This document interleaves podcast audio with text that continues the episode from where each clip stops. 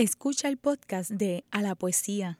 Este programa se emite los miércoles a las 3 de la tarde por Radio Universidad de Puerto Rico en el 89.7 FM San Juan y el 88.3 FM Mayagüez. Todo mundo de música e información. Shut up and sit down. A la poesía. A la poesía. A la poesía. Ah, pues sí, sí. Ah, de músicos, poetas y locos, solo unos pocos lo tienen todo. A la poesía con Rosa Vanessa Otero. Muy buenas tardes, mis queridos amigos y amigas de A la Poesía. Les saluda Rosa Vanessa Otero. En el año 2020, la poesía, y en particular la poesía americana, ha acaparado los principales premios literarios. Como muchos de ustedes saben, la Academia Sueca otorgó el Nobel de Literatura a la poeta neoyorquina Louise Glock, de 77 años, por su, y cito, inconfundible voz poética que con una belleza austera convierte en universal la existencia individual. Cierro la cita. Una canadiense, la poeta Anne Carson, obtuvo el premio Princesa de Asturias de las Letras. Contrario de lo que se espera de una persona que gana un galardón como este, la autora declaró en una entrevista con Antonio Lucas para El Mundo de España, y cito, Lo único que tengo claro es que mi poesía personal es un fracaso. Y respecto al momento por el que atraviesa el mundo, me interesa la lección que nos dejó Homero. Él habla de los seres humanos como si estuvieran de pie en el tiempo de espaldas al futuro, de cara al pasado. Quizás esta sea una orientación más verdadera. Cierro la cita. Ann Carson dice que ya no le interesa cultivar la poesía y que se dedica a dibujar la montaña que queda detrás de su casa. Otro ganador americano de un premio europeo, el premio Reina Sofía de Poesía Iberoamericana, es el poeta chileno Raúl Zurita, y a este precisamente dedicaremos el programa de hoy. Raúl Zurita nació en 1950. En la década de los 60 su vida transcurrió entre la preparación universitaria en ingeniería civil, la redacción de sus primeros poemas, su participación en los movimientos estudiantiles y su militancia en las juventudes comunistas. En la madrugada del 11 de septiembre de 1973, durante el golpe militar al gobierno de Salvador Allende, la vida de Zurita cambió definitivamente cuando fue detenido, torturado y encarcelado en las bodegas del buque carguero Maipo junto con otros miles de ciudadanos de su país. Comenzaremos por reproducir uno de los poemas más emblemáticos de este autor. El audio proviene de una entrevista que concedió Zurita en el 2006 a Christian Warken. En su propia voz, Zurita lee Desierto de Atacama. Helo allí, helo allí, suspendido en el aire, el desierto de Atacama, suspendido sobre el cielo de Chile, diluyéndose entre auras, convirtiendo esta vida y la otra en el mismo desierto de Atacama, áurico, perdiéndose en el aire hasta que finalmente no haya cielo sino desierto de Atacama, y todos veamos entonces nuestras propias pampas, fosforescentes, carajas, encumbrándose por el horizonte. Era la voz de Raúl Zurita leyendo Desierto de Atacama. A continuación, las expresiones oficiales de las entidades convocantes del Premio Reina Sofía de Poesía Iberoamericana, la Universidad de Salamanca y Patrimonio Nacional. Escucharán a Manuel Ambrosio Sánchez, director del Departamento de Literatura Española e Hispanoamericana de la Universidad de Salamanca, y a Román Álvarez, secretario del premio. Es un extraordinario escritor. Yo creo que este premio nos honra a todos, desde luego a la Universidad de Salamanca y a mi Departamento de Literatura Española e Hispanoamericana. Raúl Zurita es un poeta que no escribe cosas bonitas. Es un poeta que escribe y que espele sangre y esto no lo digo yo, esto lo dice el propio Raúl en uno de sus libros, quizá para algunos el libro más relevante, que se llama precisamente como él, Zurita, un libro, por cierto, copublicado aquí en, Salamanca la vinculación de Salamanca con Zurita es muy muy relevante. No es solo un poeta testimonial, es decir, no es solo el poeta que sufrió en carne propia la tortura, la opresión de la dictadura chilena, sino que su escritura verdaderamente habla a la condición humana, a las sociedades humanas. Zurita es un, poeta en buena medida incómodo porque nos habla lo más profundo de nosotros. Una lectura absolutamente obligada en estos tiempos. Este año el premio Reina Sofía ha tenido unas características especiales por, por las circunstancias que eh, han condicionado nuestro desarrollo social, académico, etc. Todo eh, se ha llevado a cabo de manera impecable, teniendo en cuenta que eh, los miembros del jurado, que en esta ocasión han sido 24, procedían de lugares muy diferentes. Por ejemplo, de Brasil, de Colombia, de México, otra ha votado desde Budapest y desde Lisboa, eh, desde Madrid, Granada, Salamanca, etc. Eh, hay un buen número, casi una docena de galardonados con el premio Reina Sofía que han sido después premio Cervantes. Es el premio, como sabemos, el más prestigioso en, poesía de todo el mundo eh, iberoamericano. Cuando el entrevistador de un gran escritor es un gran lector suyo, la entrevista puede ser una obra de arte. Para conocer a Zurita vamos a compartir unos extractos de su entrevista de 2006 con Christian Warken, conductor del programa de televisión La Belleza de Pensar. Ambos logran hacer una síntesis muy bella, no solamente sobre la obra del poeta, sino sobre la función poética en general. Quiero aclarar que estamos usando solamente los fragmentos que nos permitan vislumbrar a Zurita. Les dejo en nuestra página de Facebook el enlace al contenido original completo y en el momento en el que poeta dio esa entrevista, hay que decir, estaba atravesando por un periodo muy severo de la enfermedad de Parkinson. De aquí el tartamudeo, la lentitud que notarán en su voz en algunos momentos. Como en radio no contamos con el elemento visual, estoy reproduciendo aquellos pasajes más relevantes y claros. Por respeto al poeta y al material informativo, no le estamos editando su forma de expresión, ya que de hecho se darán cuenta durante el programa que el autor ha abrazado su enfermedad y la ha insertado en la poética que ha llegado a desarrollar en los últimos años. Escuchemos el primer fragmento de La belleza de pensar con Christian Warken sobre los inicios de Zurita. Me gustaría que hiciéramos un recorrido por tu obra. Cuando comenzaron a aparecer y ser conocidos tus primeros poemas, se produjo una conmoción en la crítica, entre los lectores, con la aparición de tus textos que de alguna manera colocaban un nuevo escenario en la poesía chilena. Abrían un, horizonte nuevo, incluso desconocido hasta ese momento, una posibilidad tal vez en el mismo lenguaje. Y todo parte eh, con un texto, con un libro que es eh, Purgatorio. Anteriormente había sido publicado Varias Verdes. Me gustaría hablar de cómo nace el libro Purgatorio. Eh, si es intentando vislumbrar el paraíso o es un intento de contar o cantar el infierno. Es, el intento de vislumbrar el paraíso. Ah, eh, de, era, era, era es, una, es una historia, una historia eh, personal, pero sobre todo yo creo una, una historia colectiva de, de, un país en un momento dado, o sea, tan, tan, tan dolido, tan dañado, al menos sectores grandes de él, mm, mm. entre los que yo me contaba. Entonces sentí que, que frente a eso eh, había que dar como una respuesta desde la poesía, que al menos fuese, que fuese tan intenso como, como el dolor que, que, que estábamos pasando, que estábamos, que estábamos sufriendo. Entonces, eh, eh, purgatorio, para mí, en la, en la primera edición decía Purgatorio de Raúl Zurita, se marcaba un poco, mm. pero, pero eh, fue, digamos, siento que una, que una travesía por todo lo precario, por todo mm. lo, lo, doloroso, por todo lo entumido, y que sin embargo también desde ahí, la, la única posibilidad también que nos hace ser eso que se llama seres humanos, es poder decir desde la situación incluso más desmedrada, poder decir a alguien te amo, poder abrazar a un otro. Mm. Eso es lo que sentía que estaba ahí. ¿Cuál es la situación personal? ¿Cómo nace, en qué contexto personal tuyo nace este poema?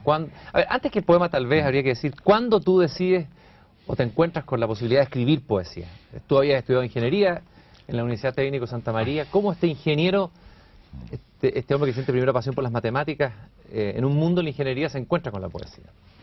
Bueno, la verdad es que a, mí me gustaba escribir y, y, en la universidad mientras estudié ingeniería la verdad es que me apasionaba y Arias Verdes fue escrito ahí, pero cuando finalmente vino el golpe, estuve preso en un barco, salí, la vida se me había adelantado, o sea, tenía, ya me había separado, tenía hijos, entonces lo único que yo quería era conseguirme un trabajo, estaba desesperado por conseguirme un mm. trabajo.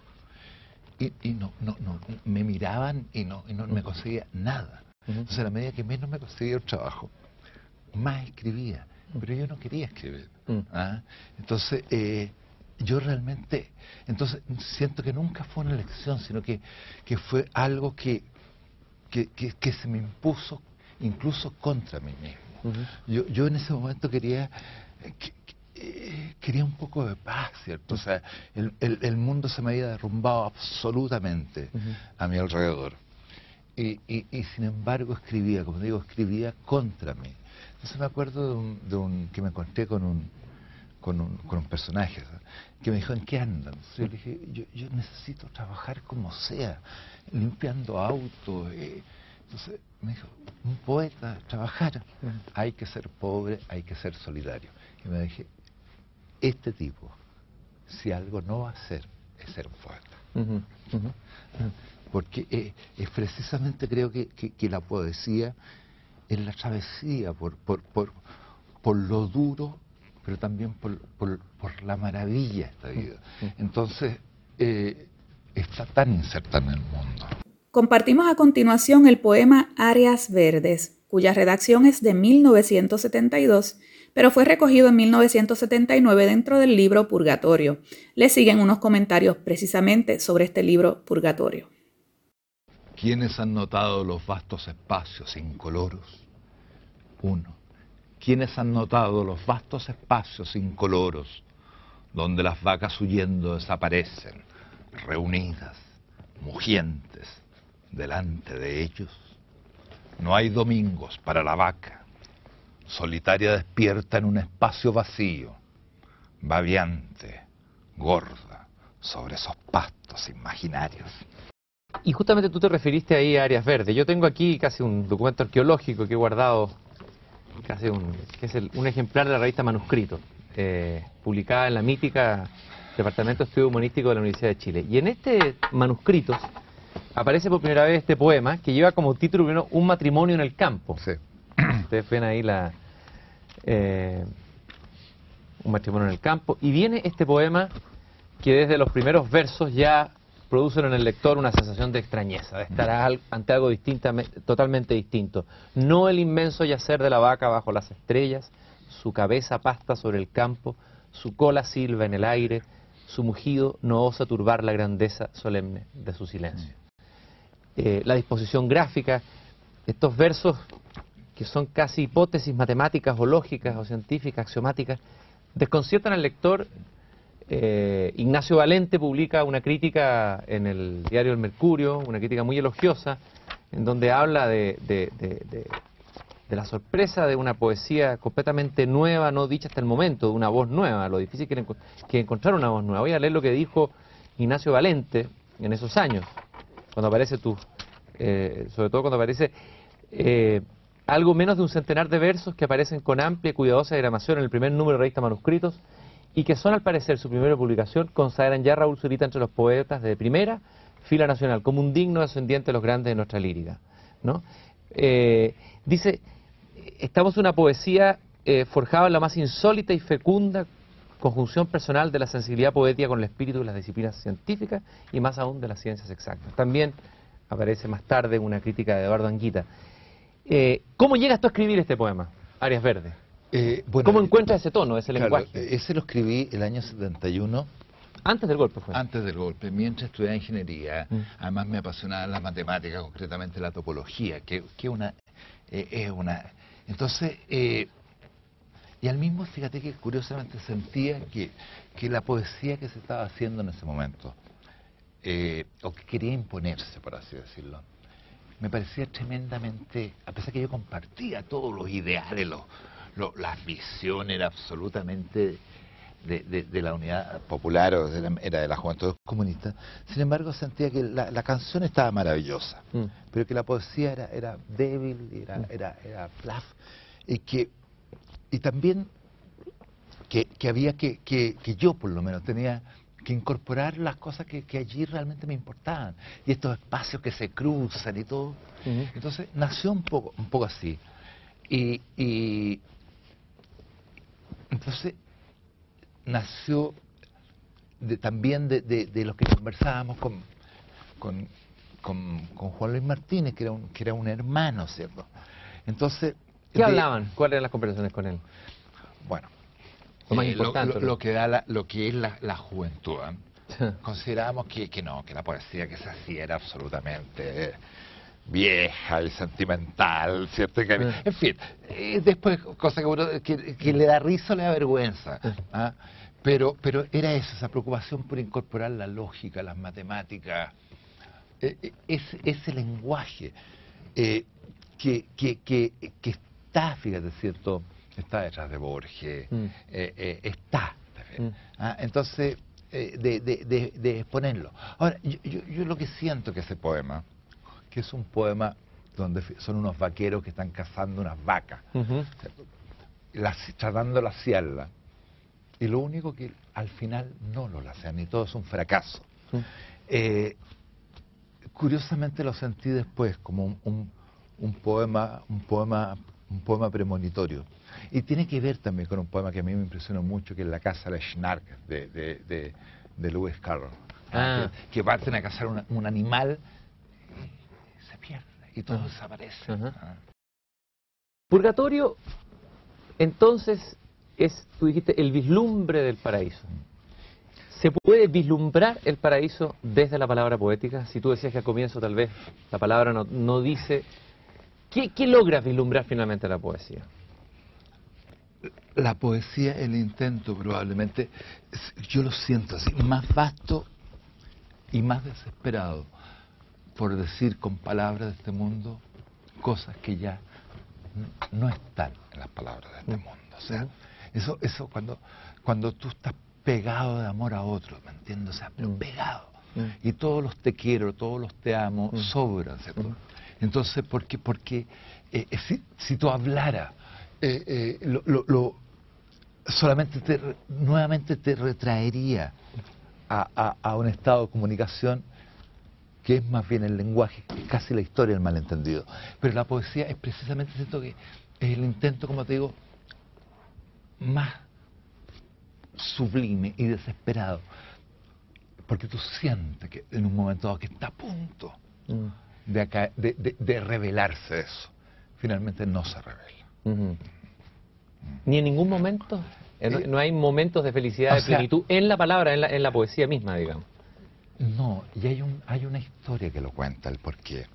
Eh, eh, el poeta ha sido ah, eh, que, que es la separación del cielo y de la tierra. Cuando se separa el cielo de la, tie- de la tierra, porque, qué sé yo, el- a, a- Crono le corta el pene a Urano, entonces la- el cielo que está copulando permanentemente con la tierra se separa. Entonces, pero nace la vida pero se crea el espacio. O sea, por lo tanto, las palabras son el único puente que tenemos para salvar en parte la maldición de la distancia. Estamos separados. ¿entiendes?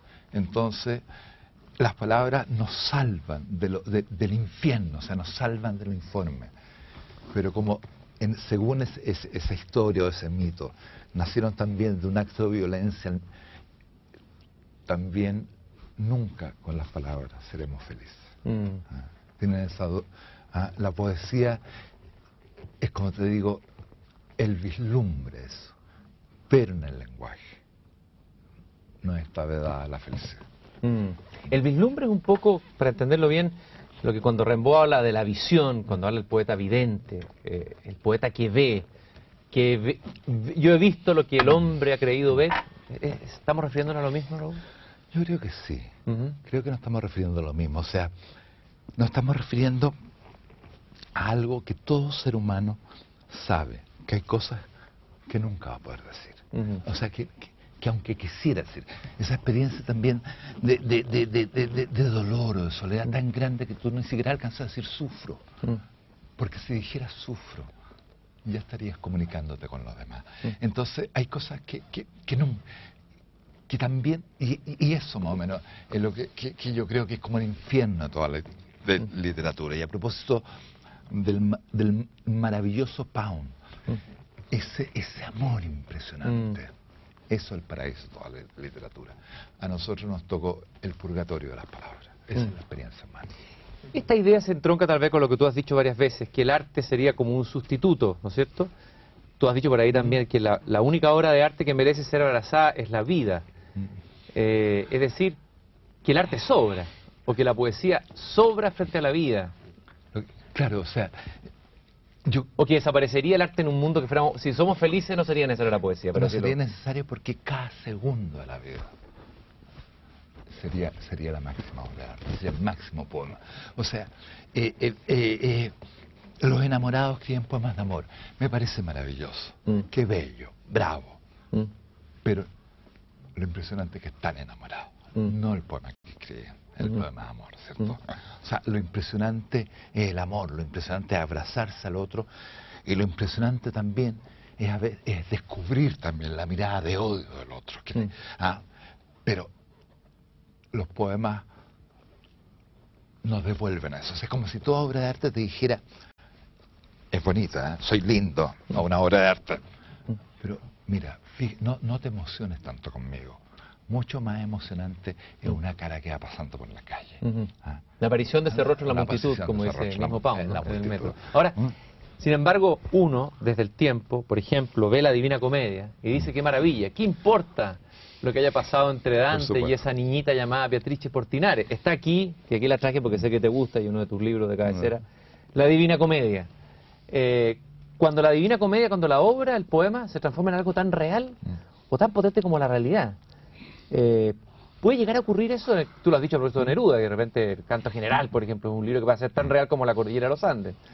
Lo que pasa es que a mí cada vez me conmociona más ese libro, porque creo que, a ver, eh, eh, se sabe que, que, él vio a Beatriz, ahora, ¿por qué? la, que, la Divina Comedia siento que es el máximo poema de la soledad, mm. porque lo que Dante quiere es escuchar lo que ella jamás le dijo. Y escuchárselo de tal forma como si no fuera el mismo el que se lo está diciendo. Entonces es tan conmovedor, ¿cierto? Mm. Es tan conmovedor porque, porque la persona que está muerta, ¿cierto? Ya no hay caso, o sea, está fuera del lenguaje. Tú no puedes preguntarle nada ni tienes derecho y no te responderá tampoco. Entonces tú escribes para creer que la otra te habla, tratando y como si no fueras tú mismo. Entonces eh, eh, eh, es tan duro.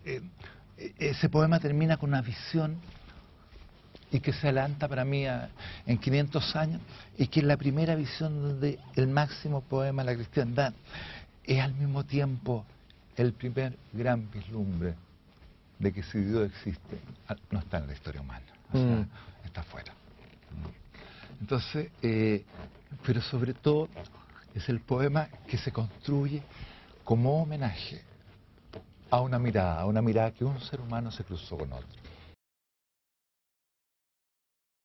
¿Es cierto que tu abuela italiana te leía fragmentos del infierno de Dante en italiano cuando niño? ¿Cómo fue tu, tu cómo te, cómo llegó a, tu, a tus oídos cuando niño este libro? Claro, mi abuela es una persona profundamente nostálgica, eh, que consideraba que el país al que había llegado yo creo mucho Chile, pero ella consideraba que era una miseria, Entonces nunca aprendió ni siquiera a hablar bien castellano.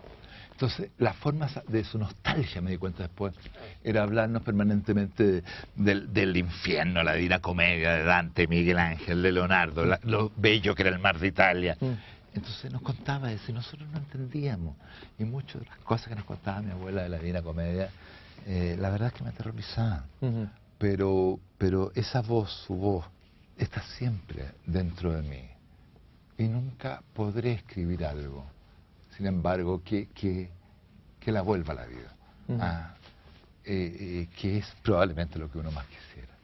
A lo mejor, fíjate que finalmente la muerte es la gran crítica literaria. O sea, esa muerte que sanciona y, que, y, que, y que dice, mira, tu homenaje a, a, a, Sextus Propercio, por ejemplo, o tu homenaje a, a, tu padre muerto, tu homenaje, la muerte de lo que tú amas desnuda la retórica de tu poema.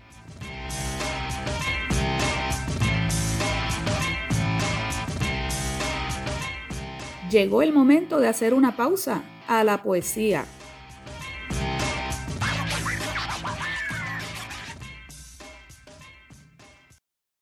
Está escuchando el podcast de A la Poesía. Este programa se emite los miércoles a las 3 de la tarde por Radio Universidad de Puerto Rico en el 89.7 FM San Juan y el 88.3 FM Mayagüez. Todo un mundo de música e información.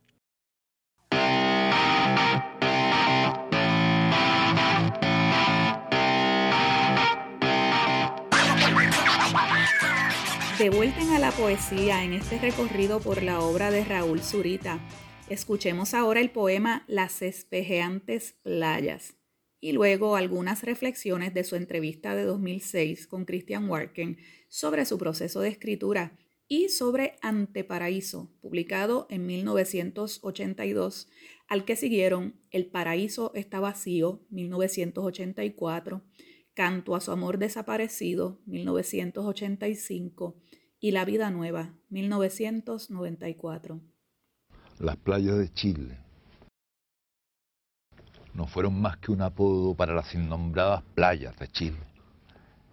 Chile entero no fue más que un apodo frente a las costas que entonces se llamaron playas innombradas de la patria, bautizados.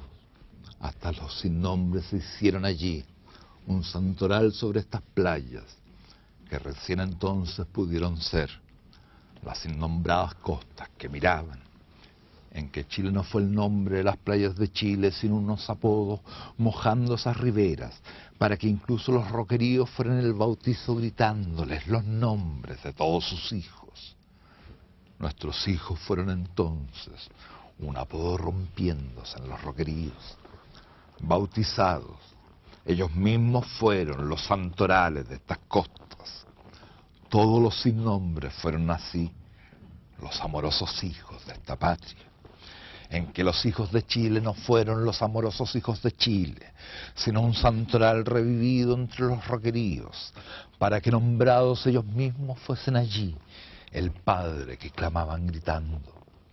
Porque nosotros fuimos el Padre que Chile llamó en los roqueríos Chile fue allí el amor por el que lloraron en sus gritos. Y entonces Chile entero fue el sueño que nombraron en la playa, aurado, esplendente, por todos estos vientos gritándoles, la bautizada bendita que soñaron. Qué hermoso. Eh, Raúl, la sensación que uno tiene con este poema es, es volver a sentir extrañeza ante un paisaje mm. que uno ha visto ya se ha convertido en fotografía, o turísticamente, o porque lo ha recorrido, o porque lo ha leído en Neruda. Pero tú de alguna manera dices, eh, haces con el poema lo que ahí dice, las innombradas playas, es como que hay que volver a colocar un nombre nuevo, volver a nombrar de otra manera un paisaje. Hay un intento, no sé, o una manera, colocarse con una extrañeza nueva frente a Chile, verlo desde otro lado, a ver, ¿qué, qué pasó ahí? Mira, eh, como te digo, yo no soy un hombre de paisaje. O sea, he vivido en ciudad, estuve en mm. Valparaíso siete años mirando el mar y, Pero de pronto digo, ¿por qué todavía hoy, cierto, en internet, los tipos miran una puesta de sol, ¿ah? y tú ves la playa, jóvenes, mira, ¿ah? y el chico más carretero, si lo llevan de viaje estudio al desierto de Atacama, algo le pasa. Eh, porque creo que, que, los paisajes, en el fondo, son grandes telas en blanco que vamos llenando con nuestras propias pasiones. Eh, eh, eh, la pasión de vivir, la que inventa las rompientes también. O cuando tú ves una rompiente, ves la rompiente y ves tu alma.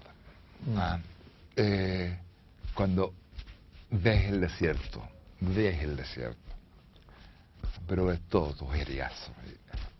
Creo que, que, que, que no, esa línea que, en- que entre eh, eh, la experiencia y, y- y lo que está allá no es una línea, es, es un, es, es un aura, ¿me entiendes? O sea, ¿dónde estás tú? ¿Y dónde empiezan las playas? O sea, las montañas somos nosotros, Somos- cuando somos- Es nuestra alma Es también. nuestra alma también, o sea, allí están y se pueden mover. Pueden salir marchando. Tu poesía de alguna manera ha querido eh, ir, a ver, tu poesía se entronca tal vez o dialoga más con una, se ha dicho, con una poesía épica, con la poesía desmesurada, que se hizo en Chile, que es la mejor poesía, la de Huidobro, la de Gabriela Mistral, la desmesura, la desmesura que viene del romanticismo, de la idea del bate, del profeta, la poesía que puede cambiar el mundo. Eh, y de alguna manera, de alguna manera tú retomas con tu poesía el intento de poder cantar épicamente tal vez incluso Chile. A ver, eh, ¿por qué esa opción? Yo, yo no, no, no lo veo tan, tan así, ¿Ya? porque, eh, eh, eh, claro, o sea, ¿por qué he escrito tanto co- con, los paisajes? No lo sé, yo soy un hombre de ciudad, o sea, yo creo que es tan impresionante ese verso que dice eh, de Rambo, de la temporada en infierno, el can- el- la marcha de los pueblos, el canto de los cielos, esclavos, no maldigamos a la vida, y él se incluye. Mm. ¿ah? Esa, esa, pero eso es tan grande y es tan fuerte como el guiño más leve de la sonrisa de alguien que tú descubriste casi Mm. en, en- en- en la ventana del metro que va al lado. O sea, eh, no hago esas diferencias. O sea, creo que, que, que, que, que- que- que en nuestros pobres cuerpos caben las cosas más alucinantes y están las cosas más alucinantes. Entonces, frente a, a- a- a un mundo tan atroz, basta ver, basta ver los diarios, con experimentos de bombas nucleares, eh, es la respuesta de la, de la antipoesía, me parece una gran respuesta. ¿cierto? O sea, el hombre en una situación normal, el hombre eh, de todos los días. ¿sí? Ah, Pero también ese ser arrasado y quebrado, también puede imaginar paisajes increíbles, Mm. ¿cierto? Puede imaginar territorios alucinantes. Y va a ser su pequeña y pobre forma de tratar de, de vencer su desesperación. ¿Qué es esta? Porque esta primera aproximación pareciera ser una aproximación, como dicen ahí los críticos, desde la hipótesis, del- Mm. pero sin embargo hay una pasión también. Entonces, hay una aparente contradicción entre esta búsqueda casi científica, depurada, higiénica del paisaje, en que se desaparece el yo, el antiguo yo telúrico de Neruda, pero sin embargo al mismo tiempo hay una hay un sujeto desgarrado de ahí mismo. ¿Cómo se da eso? en- en- en- ¿Qué es lo que hay ahí? Claro. A, a mí em, eh, es como, como, como, es un sujeto un poco desgarrado. pero, eh, por, un- por una parte, eh, me cuesta, no me gusta aquella poesía o aquel arte, aquel arte que es solamente un, ¡guau! ¿me Mm. entiendes? Eh, La, po- la poesía de pecho caliente. la decía poesía de pecho caliente, la Mm. verdad es que no la soporte. Y la gran mayoría de las veces con el pecho caliente se hace poesía bastante fría Mm. Y, y pobre. No siempre es así. Pero, pero, y al mismo tiempo, ¿cierto? Tampoco soporto el formalismo. ¿ah? Esa, esa, yo creo que las dos cosas son, son eh, eh, eh, eh, lo- le- o sea, la máxima indagación formal en la forma, en, en la estructura, en los lenguajes y todo el desborde que pobremente se escapa al mismo tiempo. ¿Tú cuando sabes, cuando escribes, sabes lo que estás escribiendo o escribes en la noche oscura total? Para usar la imagen de San Las Juan de la dos Cruz. cosas, ¿cierto? O sea, sé un poco hacia dónde voy, pero me sorprende. Ah, me- y me sorprende a tal punto de que cada vez descreo más de, la, de, la, de, la, de, la- de- de esta vieja idea de un autor. O sea, ¿quién diablo? ¿Qué, qué, qué pasa cuando uno es- escribe poesía y empieza a hablar en un lenguaje no usual. es como si otro hablara por ti. Es como si otro, algo, algo, eh, algo que, que, te es desconocido. Mm. Entonces todo en realidad siento que eh, cuando uno escribe suspende la vida. Y, es algo concreto. O sea, si estás preocupado por la cuenta de, mm. de gas, entiendo. Mm. Pero si en un momento escribes porque se te olvidó la cuenta de gas. Eh, entonces, ha suspendido. Pero por eso se suspende también la muerte. Entonces, en el instante que un poeta escribe, es exactamente el mismo instante en que están escribiendo todos los otros. En que está escribiendo Homero, que está escribiendo Shakespeare, Neruda. Ah, entonces, todos escriben al mismo tiempo. Eh, porque se ha suspendido la vida. Entonces, es tu contemporáneo Homero, es tu contemporáneo Shakespeare, es tu contemporáneo, tu contemporáneo Maquera, es tu contemporáneo, tu contemporáneo Juan Luis Martínez, es tu contemporáneo Neruda. Todos son tus contemporáneos. Esta es la, la, antigua idea del poeta como el pararrayos que recibe ya sea el mensaje divino de las musas o en este caso es el convocador de otras voces. lo que sucede, ¿cierto? Es que creo que todos convocamos otras voces. El poeta eh, eh, lo, lo, pone. Por ejemplo, esa cosa que se le acusa a Neruda de, grandilocuente, ¿cierto? Suban a hacer conmigo, hermano. Entonces le dice, bueno, ¿quién es este tipo? ¿Qué se cree este fulano? ¿Ah? Este hijo de vecino. Este hijo de vecino que a duras penas uno habla por uno y eso. ¿Ah? dice que los muertos hablan a través de ellos, pero todos, permanentemente los muertos están hablando a través de nosotros. Cuando tú miras una montaña, es alguien antes que tú que la ha mirado. Entonces, y, ese río finalmente inmemorial que llega, llega tu, el padre, tu padre, y tú no estarías aquí si no había un padre, un padre, un padre, o sea, 20 mil años. Y cada vez que tú hablas, son esos que te dieron ¿Por quién esto está acá? ¿Por quiénes nosotros dos estamos acá? Somos medium en el fondo, de otras voces. Son los que hablan y se toman la voz.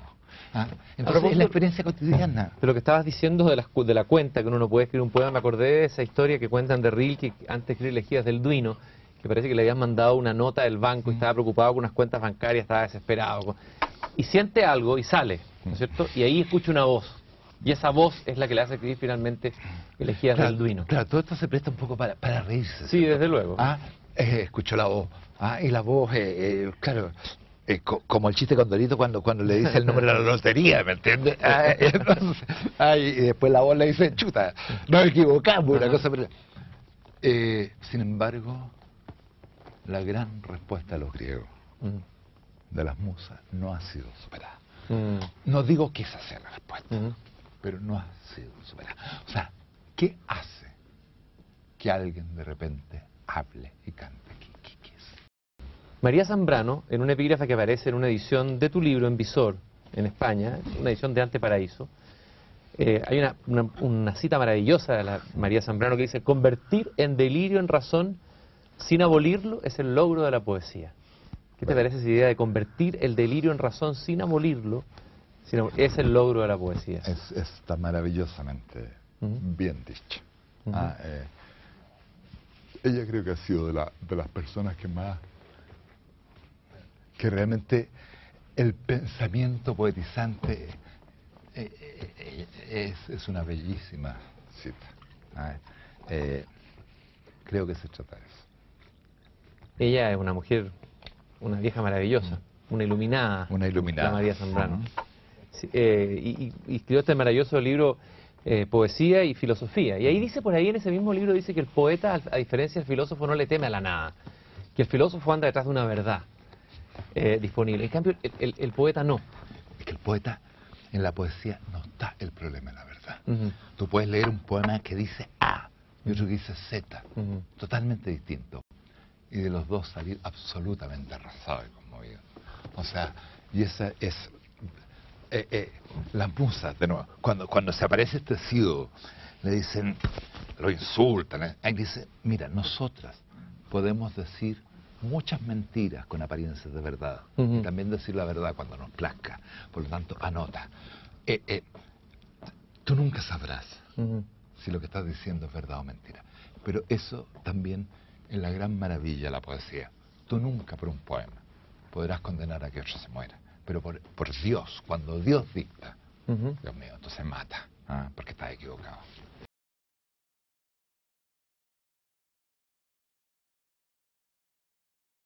Raúl, tú de alguna manera has intentado también, junto con escribir poesía, sacar la poesía del libro, llevarla a otro soporte, llevarla al desierto, Mm. cuando escribes Ni pena ni miedo, que termina la vida nueva, cuando escribes en el cielo, en el anteparaíso, Mm. poemas, Dios es hambre, Dios es no.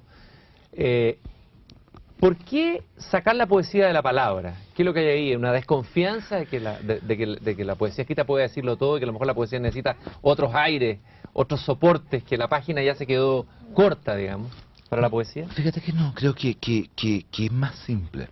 Eh, en un momento imaginé estos poemas escritos en el cielo, el poema sobre el desierto. Y me parecieron bellos, me pareció bello. Entonces, creo que eh, siento, ¿cierto? Que, que, que uno mismo no puede ponerse límites. Ujú. ¿ah? Ni puede ponerse restricciones. Decir, no, porque esto no es poesía, porque está fuera. Porque de todas maneras, ya vendrá ese 98% que por supuesto te pondrá los límites. Pero no, no, no, no, no, no partas poniéndolo tú. Eh, eh, eh, eh, eh, el año 75, 78, 79, cuando yo era vendedor de sapio, no sé, sé dónde- Ah, la vida, ¿me entiendes? Ah, y, y- y- y no ven- por supuesto no vendía nada más. Entonces, eh, me iba, teníamos que estar a las ocho y cuarto y salía y me quedaba dormido en un banco y pensaba en, en, en estos poemas escri- escribiéndose en el cielo. ¿ah? Entonces, eh, eh, soñaba con eso. A lo mejor por eso atravesé también pensando que, que, a- que a lo mejor se podían hacer. En realidad, eh, yo sabía que en Anteparaíso, que en ese libro, te- tenía que ver estos poemas en que tenía, que estar el registro, la fotografía. Por lo tanto, no iba a salir nunca si no se hacía. Entonces, en ese tiempo, mi amigo Arturo Fonten estaba en Nueva York y fue el primero que le pregunté que me averiguara. Y me averiguó que se podía hacer. Eh, eh, eso fue lo primero, ¿cierto? Eh, eh, después lo supo otro, otra persona que yo no conocía, que este maravilloso, mar- maravilloso artista que es Juan Downey. Entonces empezó a armar como una cadena para que se hiciera. ¿ah? Eh, entonces hubiera una serie de cosas. eh, Yo nunca había tomado un avión. Y además no tenía pero ni un peso, ni para hacerme un amigo, o sea, imagínate. Eh, entonces con la que era entonces mi mujer con, con, con Diamela del Tid, con Loti Rosenfeld, que, que habíamos formado el CA, Ana María López, que nos saca. Mira, finalmente estábamos en Nueva York, estábamos filmando los poemas. Ah, y, y- pero ¿cómo se hizo? Eh, Yo creo que fue solamente la pasión. O sea, mm. y, y como te digo, eh, eh, y, creo que fue bello, y creo que es bello, pero no es para, no, no están planteados como, como crítica a la poesía, de hecho yo, finalmente yo, yo, todo esto termina en libros, o sea, yo pongo, ah, pero si a alguien se le ocurre dibujar un rostro en la Antártica que se está derritiendo, no le digan de partida que eso no, no es poema, no es un Mm. poema. En Anteparaíso empieza a sentirse eh, una voz que ya empieza a cantar. Mm. Ya no es solamente la voz que escribe, la voz que, que al comienzo nos sorprendía con esta especie de, mi- de, de lenguaje hipotético, científico, axiomático, una voz que canta y que termina cantando algunos poemas. El fragmento pastoral ya es un canto. ¿no? Eh, ¿Se puede cantar todavía hoy después de la crisis del lenguaje? Hay algunos que ponen en duda eso. Está más de moda la poesía minimalista, centrada en sí misma. ¿Qué significa cantar hoy de nuevo? Bueno, eh, eh, Nicanor Parra, eh, con su, su genialidad, eh, dijo que los poetas habían, habían bajado del Me parece fantástico. Siento que ya se tomaron sus buenas vacaciones. Ah, Al Olimpo, ¿no? Al Olimpo, no. Al Olimpo. Con los dioses, con un baño de divinidad. A, reencantar Mm. este mundo que se, que se hace pedazos. Ujú. no para mentir, ¿cierto? Sino porque esa experiencia también que une los archipiélagos, las costas, los mares, eh, es finalmente la, experiencia humana. Eh, eh, ese ser, como te digo, roto, quebrado, pero que desde allí precisamente puede todavía oír el canto de las estrellas, como decía Rambo. Rambo, el más desesperado en la temporada en el infierno, y de pronto escucha, o sea, la marcha de los pueblos, el canto de los cielos, esclavos, no maldigamos a la vida. O sea, al canto, a, lo demencial del canto. El, mismo Rambo, perdón Raúl, aquí te lo había traído para leerlo este fragmento y comentarlo contigo en, eh, Temporada del Infierno, dice, ya es la víspera, y al, aurora armado una ardiente paciencia entraremos en las espléndidas ciudades. Entonces, digo, no, no, no soporto soporto. Pero el, el, el, el, optimismo gratuito, el canto vacuo, el, el, que, el que canta de puro cantor, eh, eh, eso hace gran parte de la, de la poesía nerudiana final, eh, que, que, que, no te sea atractiva, pese a que siempre es Neruda. Uh -huh. altura de Machu Picchu. Y altura de Machu Picchu... Es canto. Es canto. Y es tan gran poema como El hombre imaginario, para, ¿te fijas? Ha pasado más de una década desde que Raúl Zurita dio esta entrevista y publicó su libro Los Países Muertos en 2006. Por entonces su opinión acerca de la democracia que sucedió a la dictadura de Augusto Pinochet era bastante crítica. Por entonces su opinión acerca de la democracia que sucedió a la dictadura de Augusto Pinochet era bastante crítica. En el 2016 fue distinguido con el Premio Iberoamericano de Poesía Pablo Neruda.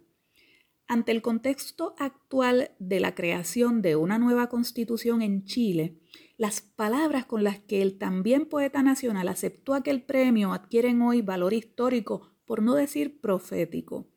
Para cerrar, les dejo un fragmento de ese discurso cuyo enlace, así como el de la entrevista de televisión por Christian Warken, aparece en nuestra página de Facebook bajo la promoción de este programa de hoy fue nuestro director técnico Fidel Arocho. Se despide de ustedes Rosa Vanessa Otero hasta el próximo miércoles a la poesía. La pregunta crucial que abren los poemas es que si los seres humanos son capaces de escribir poemas, de pintar los retablos de Frangélico o La mujer con flores de Diego Rivera, si pueden ejecutar con zampoñas la música más profunda y bella del planeta, la música boliviana, ¿Cómo puede explicarse que al mismo tiempo asesinen a otros seres humanos? Si, preguntando dónde están los que estuvieron, la sobrecogedora voz de Isabel Aldunate cantó ese himno que es el ayuno, y si, ya y si ya sabiendo que se iba a matar, Violeta Parra compuso Gracias a la vida, ¿cómo puede entenderse que otros hombres hayan hecho las bodegas de barcos, de los barcos y de los estadios mataderos de hombres? Si el poeta Robert Desnaux solo para entregar la corrección de un poema de amor. Sobrevivió dos horas después de la liberación del campo de exterminio de Treblinka. Cómo otros pueden gasificar a otros hombres, torturarlos hasta la demencia, arrancarle los hijos. El poema de Snoz, escrito en las condiciones más infernales que se pueden concebir, fue recogido por un estudiante, Josef Stuma, que venía entre los partisanos checos y que precisamente por su insobornable pureza es solo un poema de amor constituye la denuncia más honda que, alguien haya hecho del horror del exterminio y de los holocaustos. El poema se llama La Misteriosa y es, la imagen de un sueño. Lo leo. Tanto soñé contigo que pierdes tu realidad. Habrá tiempo de alcanzar ese cuerpo vivo y osar sobre esa boca el nacimiento de la voz que quiero. Tanto soñé contigo que mis brazos, habituados a cruzarse sobre mi pecho, abrazan tu sombra quizás ya no podrían adaptarse al contorno de tu cuerpo. Y frente a la existencia real de aquello que me gobierna y me obsesiona desde hace días y años, seguramente me transformaré en sombra, balances sentimentales. Tanto soñé contigo que seguramente ya no podría despertar. Duermo de pie, con mi cuerpo que se ofrece todas las apariencias de la vida y del amor. Y tú, la única que cuenta ahora para mí, más difícil me resultará tocar tus labios y tus frentes que los primeros labios y la primera frente que encuentro. Tanto soñé contigo, Tanto caminé, anduve, me tendí al lado de tu sombra y de tu fantasma, que ya no me queda sino ser fantasma entre los fantasmas, y cien veces más sombra que esa sombra que siempre pasea alegremente por el cuadrante solar de tu vida. Eso fue escrito en las condiciones más atroces que un ser humano pueda, pueda, pueda concebir. Opongo entonces la devoción de ese poema a todas las demencias de la historia, porque si ese poema no existiera, si el arte no existiera, la violencia probablemente sería el único estatuto, la única norma, pero porque, pero porque sí existe, porque existe el cántico de todas las criaturas de San Francisco, porque existe el canto general de Neruda, porque existe Tala de Gabriela Mistral, porque existe poema y antipoema de Nicanor Parro. El criminal es infinitamente más criminal, el asesino es infinitamente más asesino, el genocida es infinitamente más genocida. Es lo que he tratado de mostrar en lo que he escrito. He imaginado, en medio del terror de la dictadura, sagas inacabables que se me borraban al amanecer, poemas alucinados, donde el Pacífico flota suspendido sobre las cumbres de los Andes y donde el desierto de Atacama se eleva como un pájaro sobre el horizonte. Imaginar esos poemas fue mi forma de resistir, de no enloquecer, de no resignarme. Sentí que frente al dolor y al daño había que responder con un arte y una poesía que fuese más fuerte que el dolor y que el daño.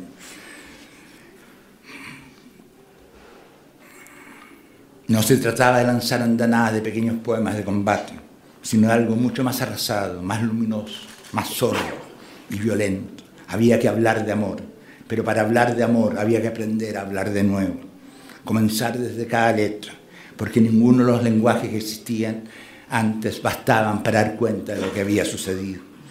Siento que los escombros de esos años están allí, en esos intentos, y que dictados por un deseo que nos sobrepasa. Los poemas no son sino los sueños que sueña la tierra, los sueños con que ella intenta lavarse el sufrimiento humano y que uno no puede hacer nada frente a eso, sino apenas grabar unas pequeñas marcas, unos mínimos retazos que quizás sobrevivan al despertar. Yo viví en Chile en los años de la dictadura y sobreviví a ella y a mi propia autodestrucción. El año 1975, después de un episodio humillante con unos soldados, me acordé de la frase del Evangelio poner la otra mejilla. Entonces fui y quemé la mía. No supe bien por qué lo hice, pero allí comenzó algo. Recordé que de niño había visto un avión que volaba en círculos, trazando con uno blanco el nombre de un jabón para lavar ropa, e imaginé de golpe un poema escribiéndose en el cielo. Entendí entonces que aquello que se había iniciado en la máxima soledad y desesperación de un hombre que se quema la cara encerrado en un baño debía concluir algún día con el vislumbre de la felicidad. Dos años más tarde pensé en una escritura sobre el desierto, que solo pudiese verse desde lo alto. Solo diría ni pena ni miedo, y estaría surcando un país donde lo único que había era pena y miedo. Años más tarde vi la frase recortada sobre el desierto, y efectivamente, por su extensión solo podía ser, leerse completa desde el cielo. Alguien reparó que el surco de las letras en la tierra se parecía al surco de la cicatriz en mi cara. Habían pasado 18 años y me sorprendió haber sobrevivido. Recibo esta distinción entonces, en nombre de todos nuestros ausentes. Yo trabajo con mi vida y trato de que eso no sea una consigna. No porque mi vida tenga, tenga algo ejemplar, el diablo me libre ser ejemplo de nada, sino porque creo que si podemos llegar al fondo nosotros mismos, sin autocompasión ni falsa solidaridad, al fondo de nuestra luz, pero también de nuestra capacidad de violencia y de crimen, al fondo de nuestra bondad, pero también al fondo nuestro, de nuestro odio. Es muy posible que estemos llegando al fondo de la humanidad entera. Creo que todo lo que puedo hacer, haber hecho, está allí. Es escrito desde un cuerpo que se dobla bajo los efectos del Parkinson, que se rigidiza, que tiembla, que se va para adelante y que cae. Y he encontrado, he encontrado hermosa mi enfermedad He sentido que mis temblores son bellos, que mi dificultad para sostener estas hojas que ahora leo es bella. He escrito sobre ese cuerpo, sobre los dolores que les he causado a otros y sobre los que yo mismo me he infligido. He grabado con fuego mis poemas sobre mi piel. Siento que he escrito desde una cierta, solo los enfermos, solo los enfermos, los débiles, los heridos, son capaces de crear obras maestras. Siento que he escrito desde una cierta irreparable desesperación y a la vez de una incontenible alegría. Una alegría extraña, porque es como si naciera de la dificultad de ser felices. Del encuentro esos fantasmas nace mi escritura. La escritura es como las cenizas que quedan de un cuerpo quemado. Para escribir es preciso quemarse entero, consumirse hasta que no quede una brisna de músculo, ni de hueso, ni de carne. Es un sacrificio absoluto y al mismo tiempo es la suspensión de la muerte. Es algo concreto. Cuando se escribe se suspende la vida y por ende se suspende también la muerte. Escribo porque es mi ejercicio privado de resurrección. Decía al comienzo esta tierra aún nos quiere. Todavía quiere verse en nosotros. Todavía el mar, el desierto, las montañas quieren reflejarse en nuestras miradas. Todavía el sonido de las rompientes y del viento quiere reconocerse en nuestros oídos. Todavía sus estrellas quieren verse en nuestros ojos. En sus momentos más felices, mi poesía ha tratado de expresar ese amor de la tierra. No siempre ha sido así. He escrito desde la herida y el daño, en un mundo herido, enfermo, sin compasión. He escrito desde el dolor, pero nuestro deber es la felicidad. He escrito desde el odio, pero nuestro deber es el amor. Termino con el poema con que quisiera cerrar mi vida. Entonces, aplastando la mejilla quemada contra los ásperos granos de este suelo pedregoso, como un buen sudamericano, alzaré por un minuto más mi cara hacia el cielo, llorando, porque yo que creí en la felicidad, habré vuelto a ver de nuevo las irrefutables estrellas. A la poesía levanta el vuelo hasta el próximo miércoles a las 3 de la tarde por Radio Universidad de Puerto Rico. A la poesía. Con Rosa Vanessa Otero. Acaba de escuchar el podcast de A la poesía. Le invitamos a que nos sintonice los miércoles a las 3 de la tarde por Radio Universidad de Puerto Rico en el 89.7 FM San Juan y el 88.3 FM Mayagüez. Todo un mundo de música e información.